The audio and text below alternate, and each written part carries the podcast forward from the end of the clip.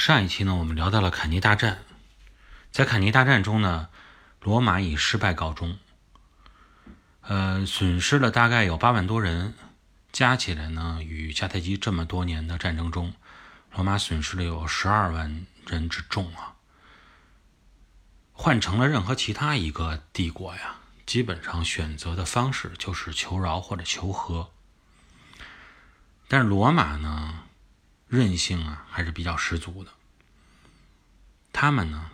还没有考虑过这层面的决定。对于他们来说呢，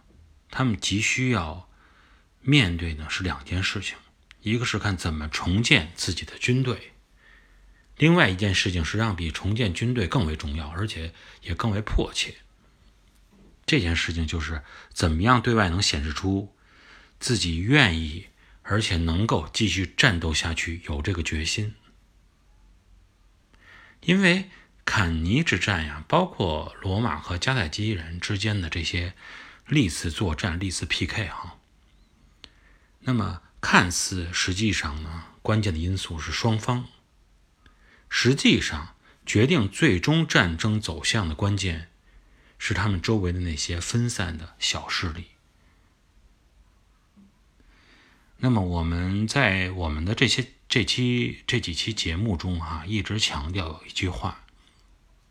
说是任何伟大的军事家啊，你同时必须是优秀的政治家和外交家。也就是说，你必须要知道你怎么样能够逼迫出对手的心理防线，打破对手的心理防线。以这种能够不战而屈人之兵的方式，去击败敌人、争取盟友，才是最终获得战争的必然的因素。如果说汉尼拔能够通过一场胜利，让所有的凯尔特人部落、伊特鲁里亚人部落、希腊人城邦等等都忠心的啊加入他自己的这种联盟。那么说，即使是直接将目标锁定在毁灭罗马身上，也是最终能够实现的。反过来说，从罗马这里边说，如果说罗马要是在坎尼之战以后出现了一个颓势，出现了一个呃显示出这种没有继续打下去的这种决心啊，显示出这种摇摆和退缩的话，那么罗马也很心里很清楚啊。他们将很快的看到那些城邦的倒戈，啊，这种墙倒众人推的局面，他们心里是有数的。坎尼之战，罗马确实是损失惨重，嗯，损失了多少人呢？大概百分之二十的青壮年男子啊，都牺牲掉了。但是呢，本土作战有本土作战的好处，罗马帝国呢？它的庞大和这种根基非常深厚，也不是说你经过一两次战争就能把它击败的。罗马实际上啊，损失了百分之二十的青壮年男子以后，还有多少人可以动员？大概有十几万军队依然可以动员起来。那么，为了让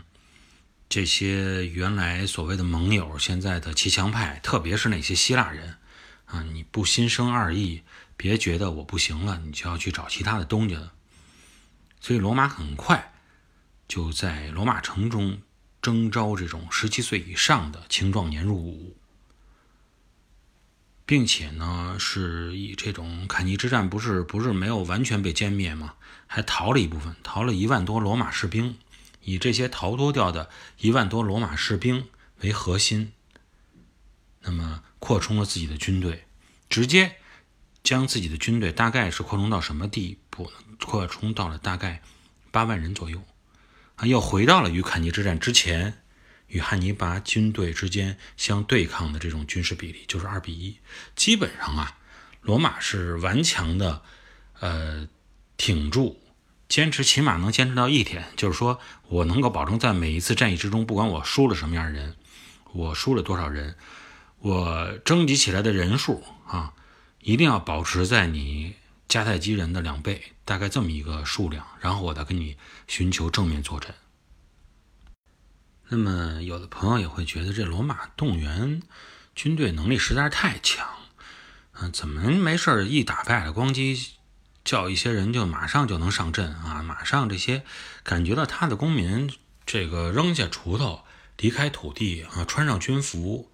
带上武器，立刻就能成为军人。然后这些人这个络绎不绝，怎么打也打不完。那么实际情况确实是这样啊。我们之前也是一直在说罗马和迦太基人之间的战争中，我们就从这种。文明建立起来的属性，以及罗马整个这个国家的运转和它的公民权的给予的开放程度，呃，很多方面都跟大家做了介绍。实际上，这就是罗马迦太基双方战争根基的相比较的不同。那么从罗马这边呢，我们总结起来呢，可以说是四个字，就是人土合一。哈，人和土地是合一的，所以导致它动员能力非常强。不论是说在这个从这个国民本身自己战争的这种意愿上啊，还是动员能力上啊，因为每个人拥有自己的土地啊，愿意保护住自己的土地，不管是大是小，所以他整个的这个意愿和能力都是要强于迦太基这个对手方的。迦太基这边呢，政治家、普通的士兵来说，战争是什么？战争对于他们来说就是生意。你给我钱，然后呢，我拿着我的钱去给你打仗，啊，打得赢就打，我多赚钱；打不赢我就撤，我回北非自己老家里，我家在那儿呢。而对于罗马来说是不同的，这场战争是保卫国家、保卫家园的战争。那么，无论是说拥有比较强的经济能力的大地主，还是只是没有什么太多的，呃。这个更高的要求、更高的目标，只是谋求一片小块土地能够生存的自耕农等等这些人来说，利益大的、小的都是捆绑在土地上，都是与土地紧密相连的。这就是罗马与迦太基人的不同之处。那么，罗马和迦太基人呢，在这些文明属性上的不同，我们。这几期节目一直介绍他们的战争，从他们的战争中每一个细节都能得到体现。除了说在细节中得到体现以外，实际上最终他们的文明属性上的不同导致了整个战争的走向，影响到了整个战争的走向。那么后边呢，究竟这场战争怎么样走向，我们先不剧透啊。那么就举一个。现在这个时间段的小例子，比如说坎尼之战以后，啊，汉尼拔有一个错误的判断啊，在这个时候，他觉得罗马呀打伤元气了，十二万军人一共，整个在历次战争中被我干掉，现在我又跑，呃，这次坎尼大战八万人跑了一万，我自己手里有一万俘虏，呃，基本上你就是元气大伤了，你已经是肯定要跟我谈判和议和了，所以他觉得汉尼拔觉得。是时候坐下来跟罗马来谈了。为了谈判有效吧，他在谈判的时之前呢，试探了一下罗马啊，试探试探罗马的反应，用什么样的办法来试探呢？就是他跟罗马这个去交涉，他说呀，我手上不是有一万多你的罗马战俘吗？你呢，用钱来赎回他们吧，你给我钱，我把战俘还给你。呃，当然，像这种做法来看，嗯，就是说，如果从东方哈，这个呃亚洲华夏，我们这个古代的这种战争中来看，觉得这种做法非常可笑哈，因为我们好像没有见过呃这样的做法，还用什么战俘，我给你钱，然后这个那个的。那么基本上呢，这咱们这种东方的战役都是我直接把你这个有生力量全部歼灭，然后呢，你就。该干嘛干嘛去啊！我直接接管你就 OK 了，没必要去谈打仗是打仗，生意是生意，这俩不是一回事儿。但是在西方战场上，是其实是非常正常啊，再正常不过的，并不代表说是哪方懦弱或者哪方贪贪财哈，它不是这个概念。本身西方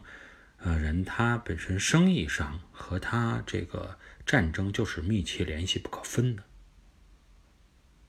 啊，不仅是说希腊人、迦太基人经常会这么做，包括我们后边也啊，也可能这个节目会涉及到啊更多的历史，包括中世纪啊，包括大航海时代啊等等啊，我们会看到很多的历史都是这样。用一句话来说，来形容欧洲的这个呃国家文明吧和战争文明啊，战争上的这种规则，一句话来总结就是。一切都是生意，一切都能谈。那么，对于这种一切都是商业的想法，本身是处于农本文明建设起来的罗马，虽然具有一定的海洋属性，但它依然是农本大陆文明的这种类似的国家。他能不能接受？啊，他愿不愿意跟你去在这个平台上去交流？那我们在下期节目中跟大家一起来探讨。感谢各位的收听，我们这一期节目就先聊到这里。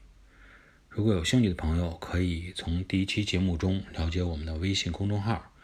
在里边会给大家分享一些关于历史、地理、人文、艺术的图片和视频，还有一些文章，供大家来赏析。啊，今天就到这里，我们下期节目再见。